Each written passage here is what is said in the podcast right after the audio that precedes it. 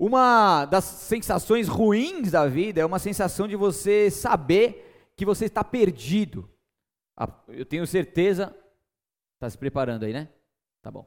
Tenho certeza que todos nós, em algum momento da vida, já nos perdemos, seja isso naturalmente, seja perdição de aquilo que a gente vai viver, que aquele vai sonhar, seja por alguma rota de um caminho em algum momento, mas quantas rotas erradas a gente já pegou, quantas rotas erradas eu já peguei na minha vida. Eu lembro uma vez que eu estava com alguns amigos viajando de noite, muito de noite já, numa estrada que eu não conhecia, indo para um, uma cidade do interior que eu nunca tinha ido na minha vida, isso faz mais de 20 anos, e, e naquela época não existia GPS, né? GPS é uma benção nas nossas vidas. O Waze é uma benção, mas naquela época não existia. A gente estava lá no escuro. Eu lembro que a gente ia, voltava, a gente ligava lá para o suporte da, da, da, da, da rodovia, daí o cara que atendia a gente tentava nos ajudar, a gente se perdia de novo, ligava de novo, se perdia de novo, ligava de novo, e aí a gente estava em todo momento tentando encontrar a saída certa para chegar no destino, até que depois de muito tempo ficar rodando ali naquela rodovia, nós conseguimos então encontrar aquela saída. Que sensação de alívio, né, de, de conquista realmente, depois de muito tempo, daquela sensação ruim de estar perdido, chegar no seu destino. Eu lembro uma vez que eu estava com a minha amada esposa e a gente, numa viagem em outro lugar, a passei, pegamos um metrô lá que a gente nunca tinha pego na vida e, e, e, e a gente saiu numa, numa estação errada, né? A culpa foi dela, lógico, né? Mãe, a gente saiu numa estação, cara. Eu falei assim: não, é logo ali, é logo ali. O logo ali, meu, acho que a gente andou mais, pelo menos uma hora. A paisagem era linda, maravilhosa, mas depois de uns 20 minutos andando, tava tudo horrível, né? Nossa, cara, num lugar maravilhoso lá, andando, andando, andando. Eu falei, onde a gente tá? Parece que estava perto e não estava. Eu sei que a gente andou muito naquele dia até encontrar o destino. E quando nós pegamos a rota errada, o trajeto ele vai ser mais cansativo, mais estressante, prejudicial e demorado. Então, todas as vezes que nós erramos o caminho, isso vai trazer consequências ruins para nós. A gente vai se cansar mais, a gente vai se estressar mais, a gente vai ter até mesmo prejuízo, isso vai prejudicar nós mesmos, e logicamente que isso vai ser muito mais demorado. Então, essa sensação de não saber para onde ir, o que fazer, qual que é o próximo objetivo na vida, por exemplo, trazendo para os dias de hoje, é muito ruim. Aquela pessoa que está naquela dúvida cruel se ela casa ou se ela compra uma bicicleta, tipo isso. Então, como que é, é ruim você não tá, você não ser orientado, você não ter uma luz, você, você não ter um norte, você não ter um foco, você não saber para onde você vai, porque quando nós não sabemos, nós ficamos ali andando em círculo e tentando achar uma saída que a gente não sabe aonde ela está. Eu lembro que quando eu e minha esposa queríamos fazer uma especialização, a gente estava procurando ali um curso para isso, e eu lembro que eu procurava muito, eu falei assim, Deus, o que, que o Senhor vai me direcionar? Eu vou, porque eu sou formado em teologia, eu vou para algum, alguma, espe alguma especialização em teologia, mas eu queria sair um pouco do mundo espiritual também e, e, e ampliar meus horizontes ali, mas eu não, não tinha muita certeza. Eu via um curso aqui, outro curso ali, conversava com alguém, mas nada, nada era muito claro. Isso ficou por algum tempo, né? Isso é uma sensação ruim, porque enquanto Deus falar, enquanto Deus não falar, vai, a gente não pode ser louco de ir, porque se a gente for vai dar ruim, certo? Então Deus não falava nada, não achava nada, não tinha paz em nada, até um certo momento que em uma conversa com uma amiga que foi visitar o, nosso filho, que havia acabado de nascer, é, ela em uma conversa com um curso que ela estava fazendo de terapia familiar, começou a falar e, e, foi apaixonante. Daí fui atrás, comecei a conversar ali com, com, com a pessoa que vendeu o curso, tudo mais, do, lugar ali, da, da, pós e tal, e eu falei, meu, é isso, é isso que eu quero. E, e, e fechar o curso na certeza que era aquilo que Deus tinha para mim é e para ela, para nós, era uma sensação maravilhosa. Aquela certeza que você tem é isso. É isso, aquela luz que se acende, agora as coisas ficaram claras, agora vai. Então, em momentos das nossas vidas, as situações ficam meio, a visão fica meio turva, as situações ficam meio difíceis, mas quando há uma certeza, quando há uma direção, quando a luz se acende ali e, e, e aquilo vem para nós, isso é uma sensação maravilhosa. Isso é algo, algo muito especial, é uma conquista mesmo. Então você toma uma decisão baseada naquilo que você tem convicção do que você está fazendo. Só que para se conseguir uma direção, uma luz que se acende, algo que, que, que fica claro para nós, nós precisamos entender que não dá para se conformar em não subir o nível, porque se a gente se conforma, a gente se conforta. Se a gente se conforta, a gente se estagna. Se a gente se estagna, a gente não sobe o nível. Mas a partir do momento que eu não me conformo até onde eu cheguei, apesar de agradecer a Deus dizer Ebenezer, eu sei que existe muito mais, né? Então, o nível que nós chegamos é apenas o patamar para o outro nível que nós devemos subir. Então, não se conformar é extremamente importante. Outra coisa, outra direção, é, na verdade, para se conseguir a direção, uma outra função que nós temos que ter é o correr atrás para ver aquilo que, se, que você se identifica mais, seja num sonho, seja numa decisão que você tem que tomar. Se ficar parado, as coisas não vão cair do céu, certo ou não? Então, a gente precisa fazer nossa parte. O que, que eu estou fazendo hoje para que eu tenha respostas da minha pergunta?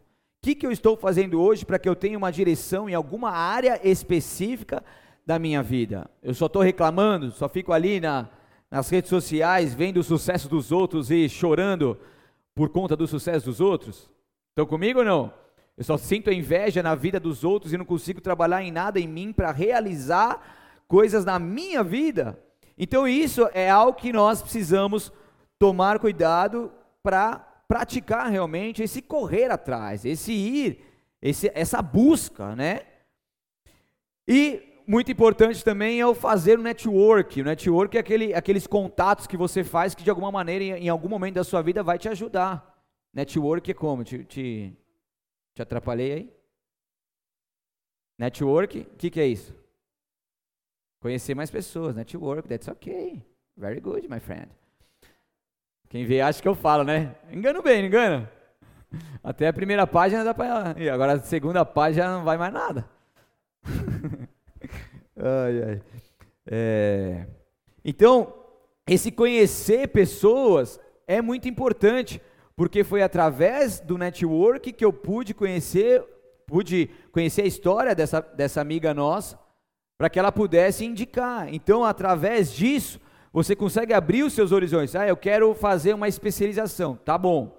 E o que, que você está fazendo para saber realmente qual especialização você vai fazer? Então, converse, por exemplo, é um exemplo simplório para você entender. Converse com pessoas da área, converse com pessoas que já fizeram alguns cursos parecidos, alguns cursos que você tem em mente, vai pesquisar na internet, ver como que é, vai pesquisar as matérias que tem nesse curso para ver se você se identifica, enfim, alguma coisa a gente tem que fazer, amém? E hoje Deus vai te tirar do conforto e te levar no, no novo nível em nome de Jesus. Amém? Vocês estão comigo? Cintos afivelados ou não? Vamos decolar? Sim ou não? Então tá bom. E depois, então, isso são alguns exemplos, né? Você não se conforma, você corre atrás, conhece pessoas, vai buscando tudo isso. Daí Deus, em algum momento, Ele vai te dar essa direção. E depois da direção, daí exige uma outra ação nossa que são os passos de fé. Um exemplo que eu dei aqui no caso da nossa pós, beleza, maravilhoso, mas quanto que custa? Senhor da glória. Falei assim, mas isso não cabe no nosso orçamento. Você aceita, você aceita cartão? Tô brincando. Daí, não, mas a gente falou assim, mas quanto você pode fazer tal negociando? Mas era um valor que, a, olhos humanos, era difícil para a gente pagar. Ainda mais ter um compromisso de ir uma, uma vez por mês, pelo menos, para São Paulo, enfim. Mas aí exigiu de nós a direção a convicção e o passo de fé. Amém? Ninguém dá um passo de tolo, né? Tipo, joga a conta para Deus pagar. É o passo de fé. Deus deu direção, você está convicto? Então vai, filho. Tá, tá com medo por quê? Bora que Deus ele vai nos sustentar. Em Salmos 23, 1 ao 3, não precisa abrir por enquanto, diz o quê? Que o Senhor é o meu pastor e nada me faltará. Ele me faz repousar em vez de espaços e me leva para junto de riachos tranquilos renova minhas forças e me guia Ele me guia pelos caminhos da justiça, assim ele honra não o nosso nome, mas honra o seu nome. Então Deus, em todo momento, ele, para aquele que tem Deus como pastor, nada lhe tem falta, nada, nada vai te faltar. Ele vai te fazer repousar em vez de espaço, ele vai te levar em riachos tranquilos, ele vai renovar as suas forças e te guiar. É muito importante quando nós temos um pastor que guia as nossas vidas. Porque sem o pastor a gente está perdido. Para onde a gente vai? O que, que eu faço? Como que eu lido com essas situações? Mas o pastor não. O pastor é que dá proteção para as ovelhas, que vai guiando, que vai ajudando, que vai direcionando. Então, para que nós possamos subir o nível, nós precisamos colocar isso em prática e saber, então, ouvir a voz de Deus. E por isso que é muito importante nós estarmos atentos, porque muitas pessoas têm se distraído. Hoje em dia, é muito fácil a gente se distrair. Hoje em dia a gente faz mil coisas ao mesmo tempo e, e, e a, nossa, a nossa mente está sempre é, pensando em alguma coisa. Muitas das vezes ela está fatigada por tanta, por excesso de informação que a gente joga nela. Hoje a gente tem muito mais informação, né, é, rápida, direto assim nas nossas, nas nossas mãos. E muitas vezes nós nos distraímos muito, mas a partir do momento que nós ficamos atentos, que nós fazemos a nossa parte, isso vai nos levando a verdadeiramente viver e entender o que Deus tem para nós. Então, será que você consegue ter a certeza da, que as decisões que você toma na sua vida hoje, elas estão baseadas na vontade de Deus para você? Responde para você mesmo, se você tem essa certeza. A clareza que o caminho que você está hoje é o que Deus quer e tem para a sua vida? Você consegue enxergar que você está vivendo as promessas de Deus? Você consegue é, enxergar que você está numa vontade plena de Deus e não permissiva? Porque permissiva é aquilo que Deus ele, ele não vai ele não vai te castigar, mas ele vai te abençoar. Ele vai permitir que você viva, mas isso vai ser muito limitado, vai ser uma bênção limitada, vai resumindo. Mas a plenitude é uma bênção abundante que Deus tem para nós. Muitas das vezes a gente quer tomar decisões próprias e acaba vivendo uma, uma vontade permissiva de Deus. Deus permite você viver isso, porque pelo seu livre-arbítrio você optou e você segue a sua vida, mas você vai ficar muito aquém de viver se você optasse por fazer a vontade de Deus, e aí sim você ia viver uma plenitude e uma abundância que Deus tem para você. Então, será que você consegue entender se o que você está vivendo hoje é a vontade permissiva ou é a vontade plena? Estão comigo? Então faça uma reflexão aí enquanto eu bebo um gole de água.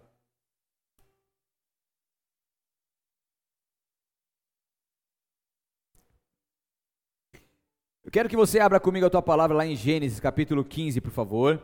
Nós vamos ler do versículo 1 ao 5 por enquanto, depois se quiser deixar aberto ou marcado, deixe que a gente vai ler depois outros dois versículos aqui, tá? Então, Gênesis capítulo 15, versículo 1 tá? Logo no comecinho aí da Bíblia. Quero que você acompanhe comigo aqui. A importância de nós nos posicionarmos, né, e focar naquilo que Deus nos aponta. Então, aqui existe a história de Abraão, né, a promessa da aliança entre Deus e Abraão. E no versículo 1 do capítulo 15 de Gênesis diz: Algum tempo depois, o Senhor falou a Abraão em uma visão e lhe disse: Não tenha medo, Abraão, pois eu serei seu escudo e sua recompensa será muito grande. Abraão, porém, respondeu: Ó Senhor soberano, de que me adiantam todas as tuas bênçãos, se eu nem mesmo tenho um filho, uma vez que não me destes filhos, Eliezer de Damasco, servo em minha casa, herdará toda a minha riqueza. Não me deste nenhum descendente próprio, e por isso um dos meus servos será meu herdeiro. O Senhor lhe disse: Não, não será esse o seu herdeiro. Você terá seu próprio filho e ele será seu herdeiro. Em seguida, levou Abraão para fora e lhe disse: Olhe para o céu e conte as estrelas, se for capaz. Este é o número de descendentes que você terá. Aleluia. Então, o título dessa palavra inspiração a esses versículos é olhe para o céu, ou seja, saia da visão limitada e comece a olhar numa visão ilimitada. Então a gente aprende alguns pontos aqui que eu quero, eu quero, eu quero mergulhar com vocês nisso. Quero destrinchar esse, esse texto aqui com vocês. Quero que vocês prestem atenção que o primeiro ponto, Deus falou com Abraão. Então Deus nitidamente deu uma visão a Abraão e começou a falar com ele, a direcionar. Então Abraão, que antes não tinha uma visão clara do seu destino, do seu futuro, para onde que ele deveria chegar, ele passa a ter isso muito claro. Deus ele é muito específico com Abraão e começa a mostrar para ele qual que é a visão do teu futuro. Por isso que é a importância de nós termos uma visão muito bem definida daquilo que Deus tem para nós. Preguei aqui esses dias sobre, sobre a importância da visão, depois você ouve lá, se você quiser, só falando sobre, sobre isso, tá? Mas eu quero enfatizar é, é, essa questão aqui também para você entender que com você enxergando, você consegue ter um foco da onde você vai chegar. Se você não enxergar nada, você vai, vai para onde? Vai ficar andando como? Então eu tenho um foco, eu tenho, eu tenho um destino, né? Para você ter uma ideia, uma pergunta que muitos têm dificuldade em responder, a grande maioria tem dificuldade de responder, que não consegue ter uma visão definida do seu futuro. É você, como você se vê daqui 10 anos? 10 anos, daqui 10 anos, como que você se vê? Fala, meu Senhor Deus, não, Deus, eu não consigo nem me ver amanhã, você está me falando daqui 10 anos. Né, dona Shirley? Você se vê casada, linda, maravilhosa, com o seu, com o seu amor, andando pela praia de mãos dadas, vivendo a plenitude de Deus, aleluia. Tem que ver, né? Então, como você se vê daqui 10 anos? Pô, pastor, pegou pesado. Tá bom, vai, vou diminuir para metade. Cinco anos, vai. Cinco anos. Você consegue, você consegue visualizar você daqui cinco anos?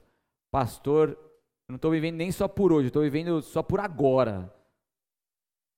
Muitas vezes a gente desgasta muito, a gente precisa ter muito equilíbrio na, na, na, naquilo que a gente gasta de energia na nossa vida, né?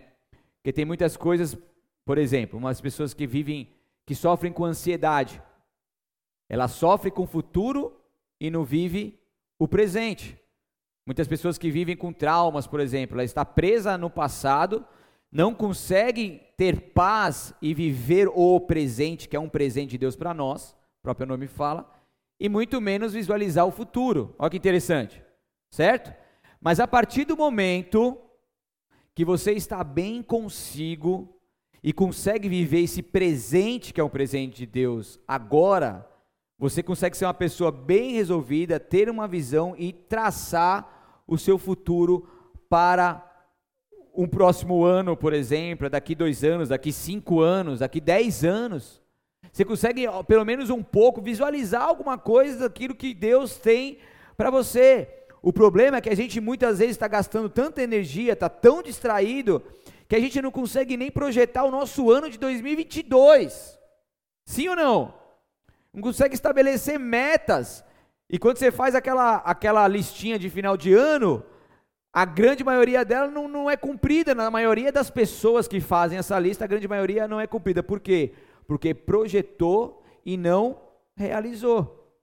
Eu tenho uma visão, mas eu preciso pagar um preço, eu preciso fazer minha parte para que essa visão venha se concretizar em minha vida. Porque o cemitério é o lugar mais rico do mundo, é onde tem o maior número de sonhos e projetos que foram enterrados com pessoas ali que não realizaram esses sonhos. Então Deus ele, ele nos chama para ampliar essa visão. Então, Aqui o primeiro ponto, Deus fala com Abraão através de uma visão e Deus mostra para ele. Então Abraão consegue visualizar a sua vida daqui um ano, daqui dois anos, daqui cinco anos, daqui dez anos. Ele consegue pelo menos ter um entendimento, mesmo que ainda muito pequeno, perto da grandeza que viveria, daquilo que Deus começa a lhe mostrar por partes. Porque Deus não vai não vai revelar tudo de uma vez que a gente não acredita. Deus vai revelando umas partes, Deus vai, vai direcionando, Deus vai dando sonhos, Deus vai, vai alimentando a nossa fé e nos ajudando a realmente conseguir enxergar o que Ele tem para nós. E daí o segundo ponto aqui, Deus disse para Abraão: não tenha medo. Por quê? Porque o medo, infelizmente, causa muita paralisa muitas pessoas. O medo, como eu já disse algumas vezes, o medo é um sentimento bom que ele precisa ser cuidado, porque o medo ele mostra que o que a gente vai enfrentar é algo difícil. Então a gente trabalha ali atento para que possamos vencer aquilo que nós estamos com medo. Mas o medo não pode nos dominar. É assim como a ansiedade. A ansiedade, não existe pessoas que, ah, não são ansiosos. Em algum momento você tem algum tipo de ansiedade. Eu, para fazer a palavra, vim aqui pregar, dá aquela ansiedade gostosa, mas é uma ansiedade que não me paralisa, uma ansiedade que não, hoje não mais, graças a Deus, não me dá mais piriri, nem pororó, nem nada disso, né? Eu já também, 15 anos já, né? Né? Mas é uma ansiedade que, que uma ansiedade gostosa, aquele friozinho na barriga. Quando eu perder isso, eu perdi o temor. Estão comigo ou não? Então, Deus está falando assim, Abraão, eu tenho algo grande para você. Você está conseguindo enxergar? Tô, mas que medo, que medo de conseguir vencer isso. E daí Deus já se antecipa. Deus já sabe que Abraão vai sentir medo. Ele fala: não tenha medo. E Deus ainda promete ser o seu escudo, a sua proteção, para conquistar uma grande recompensa.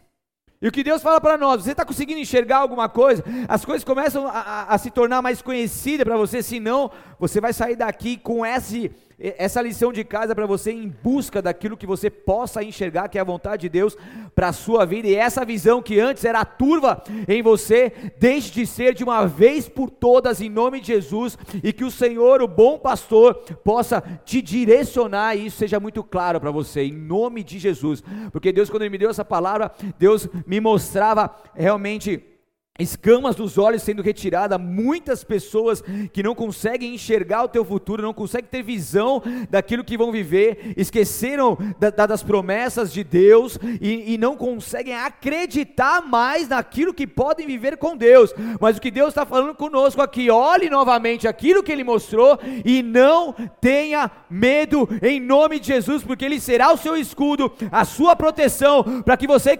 conquiste uma grande recompensa em nome de Jesus. Se você acredita, aplauda bem forte a Ele, aleluia.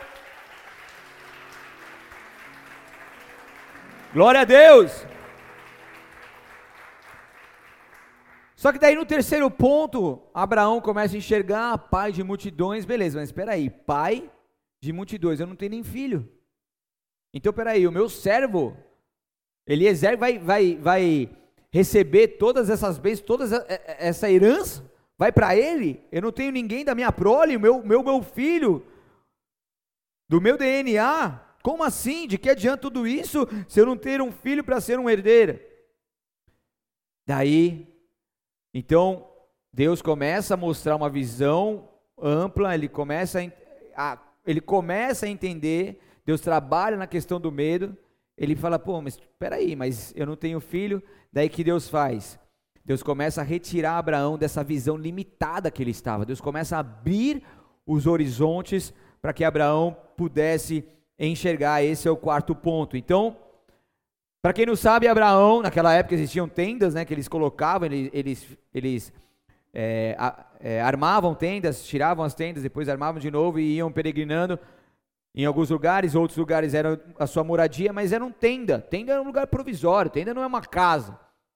E Abraão ele esteve, ele estava em uma tenda e Deus ele fala então, sai da sua tenda. Sai dessa visão de limitação e Deus começa a levar ele para fora daquele lugar. Ele começa a apresentar um mundo diferente daquele que ele estava acostumado. Abraão estava ali tendo um momento com Deus, mas olhando apenas para o teto da tua tenda. Então Deus precisa provocar uma fé em Abraão. Deus precisa provocar o sobrenatural em Abraão senão ele não ia conquistar a grande recompensa que Deus tinha para ele. Então Abraão carregava dentro de si a promessa do que, ser, de que seria pai de multidões, e todas as circunstâncias ao seu redor diziam ao contrário, mas Deus pega ele, o leva ao ar livre, um lugar sem limites que o prendiam e direciona o seu olhar para o alto, para o céu. Olhe para o céu, Abraão, olhe para o céu. Olha as estrelas. Vê se você consegue contar as estrelas e posicionando na direção certa e com foco para onde Deus apontava. Deus estava mostrando para ele agora. O Senhor pede que ele conte então as estrelas. Conta, conta, Abraão. Vai, vamos ver. Começa a sair de uma visão limitada da tenda, ou de uma visão limitada que você consegue contar, e passe a uma visão ilimitada, onde você perde a conta, onde é infinitamente o número que você não tem condições humanas de contar. E o que Deus tem para nós é isso. Deus ele estava tentando ensinar algo para Abraão, Deus estava levando ele para esse outro nível. E muitas vezes nós estamos com a nossa visão limitada de uma tenda. E há momentos em nossa vida que Deus ele nos pega pela mão e ele, ele nos leva para fora desse lugar de limitação e nos coloca debaixo do céu e nos mostra o nosso futuro, o nosso legado e nos mostra, olha para as estrelas, olhe para o céu, olhe mais amplamente, permita-se ter uma visão maior daquilo que você está vendo até então, porque muitas vezes nós nos, nos limitamos, nós nos, nos, acomodamos, nós permitimos que essa visão seja algo para nós e para o resto da vida. Tem pessoas que simplesmente sobrevivem, eles não vivem mais. Não há um prazer na vida, eles simplesmente sobrevivem, eles ficam naquele ciclo vicioso de acordar, de trabalhar, de voltar para casa, de, de fazer um, um estudo, sei lá, ir para a igreja, cumprir uma escala e depois dormir e ir para casa de novo e vai lá e acorda e trabalha, daí recebe seu dinheirinho lá, no, sei lá, no último dia do mês, no quinto dia útil que seja, vai lá, paga suas contas e começa outro ciclo de novo. E vai indo, isso é uma sobrevivência. E Deus está nos levando a, a, vivermos a plenitude dele para as nossas vidas. Deus está nos levando, saia dessa limitação, saia dessa, dessa rotina que te aprisiona e comece a olhar para o céu. Há algo a mais dessa rotina que hoje você vive. Você consegue romper isso. A rotina é boa, ela é agradável, ela é confortável. Mas muitas vezes Deus vai falar assim: saia, rompa, quebre um pouco isso, para que você consiga enxergar o que eu tenho para você. Enxergar o que eu tenho para você, porque muitas vezes nós estamos nessa, nessa zona de conforto e enxergamos as mesmas coisas todas, todas as noites. Vamos deitar, olhamos para o teto do nosso, do nosso quarto e o que nós vemos é apenas uma visão limitada daquilo que nós conseguimos enxergar. Os nossos olhos se acostumam a enxergar o superficial. A gente se acostuma com um nível raso, a gente se acostuma. E isso vai fazendo com que a gente não, em nós não, não instingue, não, o superficial que não mais nos instiga a andarmos pela fé. Então, quando nós estamos na superfície, nós nos acomodamos e nós não queremos mais romper em fé. Porque a fé vai exigir um enfrentamento, a fé vai exigir renúncias, a fé vai exigir muito de você. Então é mais fácil acostumar com a visão limitada do que olhar para o céu e andar pela fé. Mas nesse momento Deus então está nos chamando assim como ele chamou Abraão, ele falou: "Sai da sua tenda, sai deste lugar". Sai dessa limitação e olhe para o céu.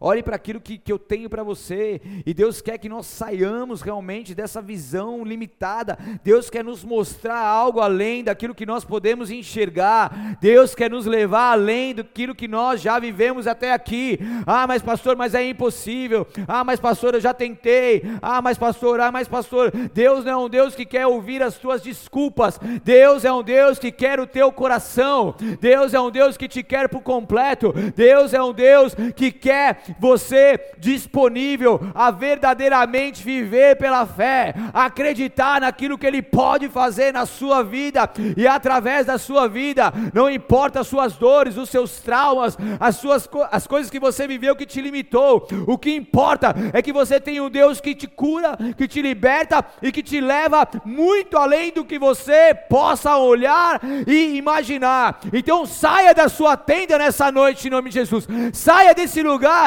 que é um lugar provisório, que não é um lugar de morada, que não é um lugar para você ficar pro resto da sua vida. Isso foi só uma passagem, mas agora não é hora mais de morar em tendas, agora não é mais hora de, de olhar para o teto, agora é hora de ir para fora, de olhar para o céu e de acreditar mais uma vez naquilo que Deus tem para você em nome de Jesus.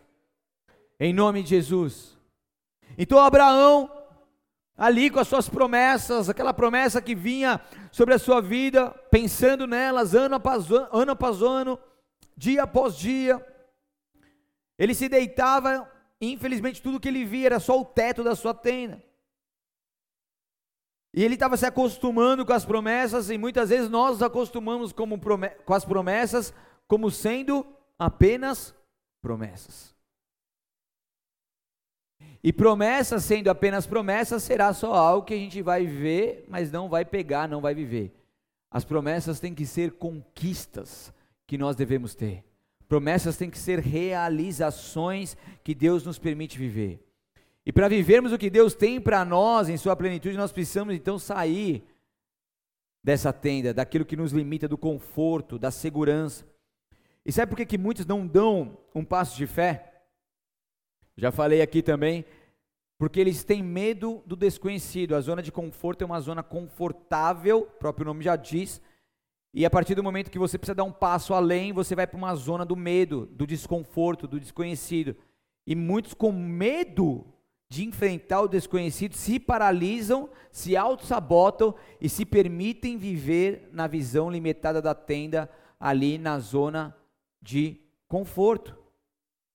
E sabe por que, que outros não conseguem dar um passo de fé? Porque eles são viciados em controle. Vou até beber uma água aqui. E olha que forte. Pessoas que são viciadas em controle preferem ter coisas pequenas que podem controlar do que coisas grandes que não possam estar no controle. Forte, né? Por quê? Porque enquanto nós estamos no controle como seres humanos, isso é confortável. Então eu vou até onde o meu dinheiro vai, eu decido até onde minha perna chega, tomo decisões a partir do momento que, que, que eu sei que eu consigo fazer. Mas a nossa vida com Deus é uma vida que vai exigir muito mais. Quando Deus falou assim: ó, sai da sua tenda, da sua cidade, da sua casa e vai para um lugar que eu te mostrarei e você terá uma grande recompensa. Isso exigiu de nós renúncias. Isso exigiu de nós a, per, a perca do controle.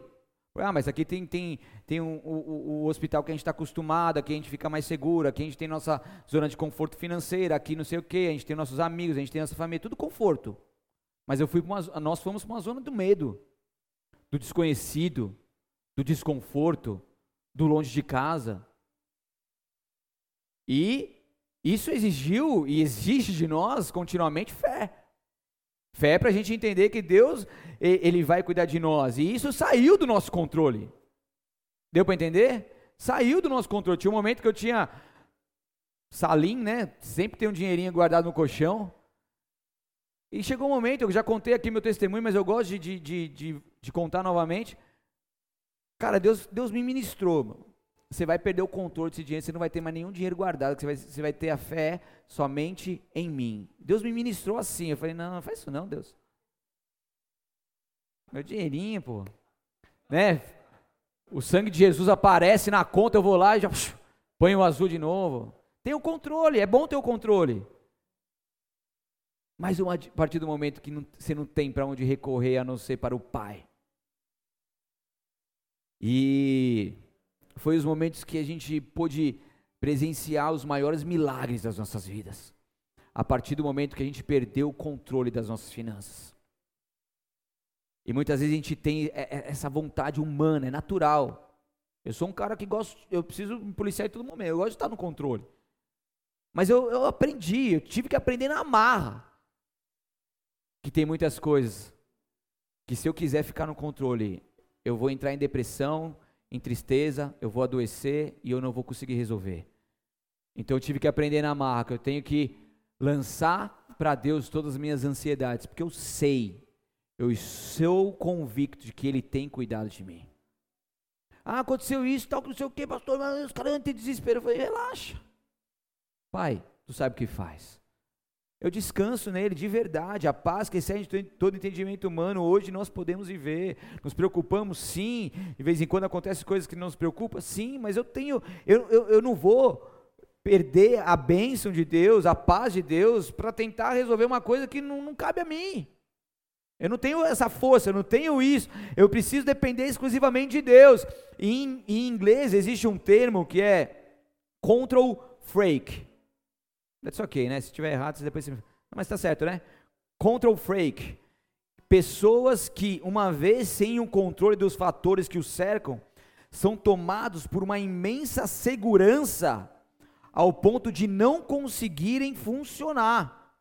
Nesse caso, o controle se torna um apaziguador do ânimo, tal como a nicotina para o fumante. Essas pessoas que têm esse control freak são pessoas que elas precisam estar no controle em todo momento, e a partir do momento que elas vão ver que elas vão perder o controle, elas são tomadas por uma, por uma, por uma, por uma fobia, por uma ansiedade, que elas precisam rapidamente pegar o controle novamente, fazer alguma coisa para que elas consigam funcionar. São pessoas que, se não estiverem no controle, não funcionam. Olha isso. E são, é como a nicotina para o fumante, ela precisa do controle em todo momento, mas o crescimento só terá espaço quando o seu conforto tiver um fim. Estão comigo ou não? O melhor jeito de viver é encontrando conforto no desconfortável. Por quê? Porque o confortável eu controlo, o desconfortável o controle está nas mãos do Todo-Poderoso.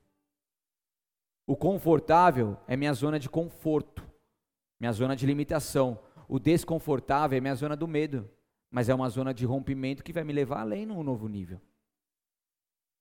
Então, para que a gente possa verdadeiramente viver tudo isso que Deus tem nos ministrado, Deus tem exigido algumas coisas aqui de nós, sim ou não? E se você entender isso e entender que Deus está te capacitando também, que Ele vai te suprir, Ele vai te dar a força necessária, Ele vai te direcionar, Ele vai ser seu pastor, e você verdadeiramente se permitir viver isso, cara, o que Deus está revelando como uma série revelada ao seu pastor, para a nossa igreja, é algo que Ele quer que todos vocês vivam.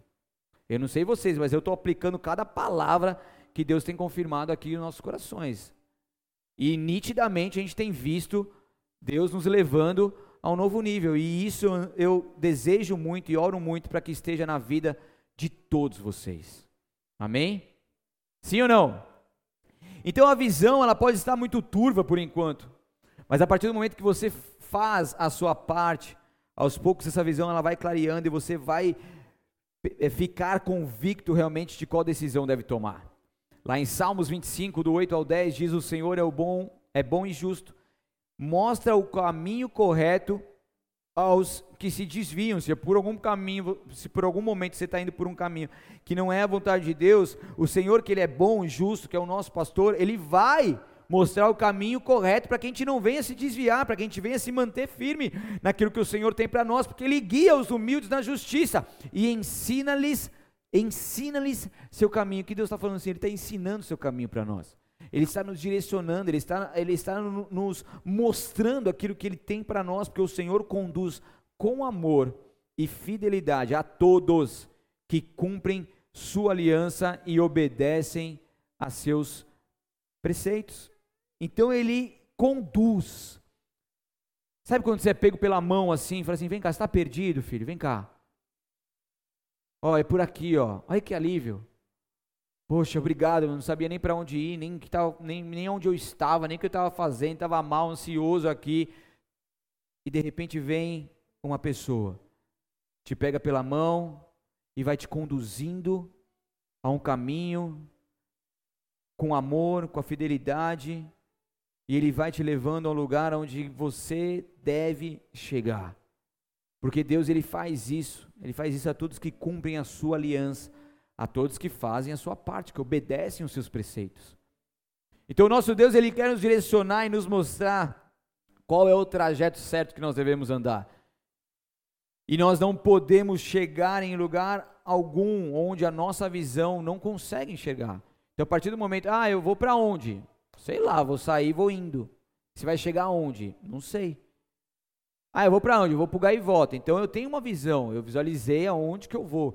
Então eu vou pegar meu carro, sei a rota e vou até o bairro gaivota. Então nós não podemos chegar em um lugar aonde a nossa visão não consegue enxergar.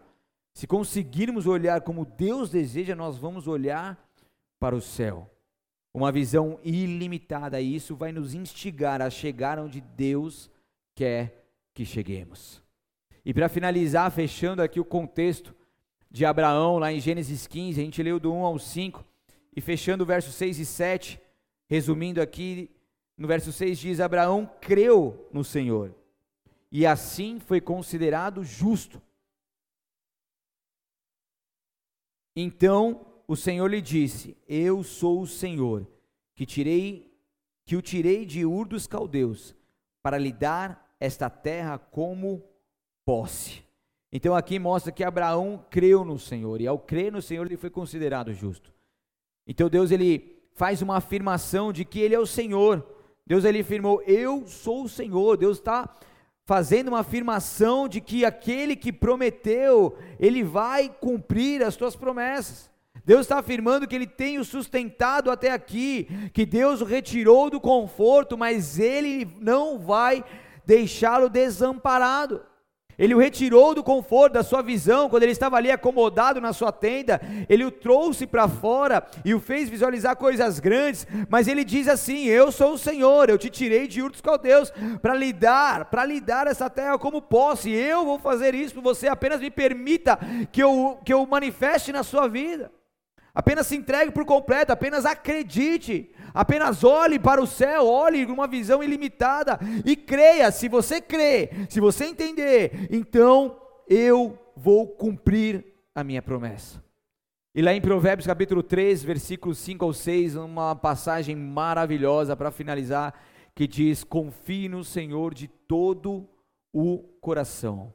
Não dependa da sua limitação do seu próprio entendimento e busque a vontade dele em apenas algumas coisas que você for fazer. Não é apenas algumas? Apenas algumas áreas da sua vida. No texto diz: busque a vontade dele em. Você pode dizer para mim? Em tudo. Em tudo o que você for fazer. E ele lhe mostrará o que? O caminho que deve seguir. Então confie no Senhor de todo o teu coração, uma confiança completamente nele. Um Deus todo-poderoso, um Deus que cuida de você, um Deus que não vai te deixar na mão, não vai te desamparar. Confie nesse Deus. Confie nele, confie nele de todo o teu coração, de tudo que você é. Deposite nele e não dependa do seu próprio entendimento, porque o nosso próprio entendimento ele é falho, ele é humano, ele é natural e limitado. Ele nos dá o controle das coisas. Mas, a, mas o texto diz: busque a vontade dele em tudo que fizer. Qual que é a sua vontade para a minha vida? Ah, mas eu não estou conseguindo enxergar alguma coisa, mas eu não vou me conformar em não enxergar. Eu vou continuar buscando, eu vou continuar fazendo a minha parte, porque eu esteja cada vez mais sensível em sentir o meu Deus, em, em enxergar o que Ele quer me mostrar, em ouvir o que Ele quer me falar. Eu vou fazer a minha parte, eu vou, eu vou agir, eu vou reagir. Então, em tudo que eu fizer, eu vou buscar, buscar fazer a vontade de Deus. E Ele então ele então, consequentemente, inevitavelmente, mostrará a todos nós o caminho que nós devemos seguir para que nós não venhamos estar perdidos.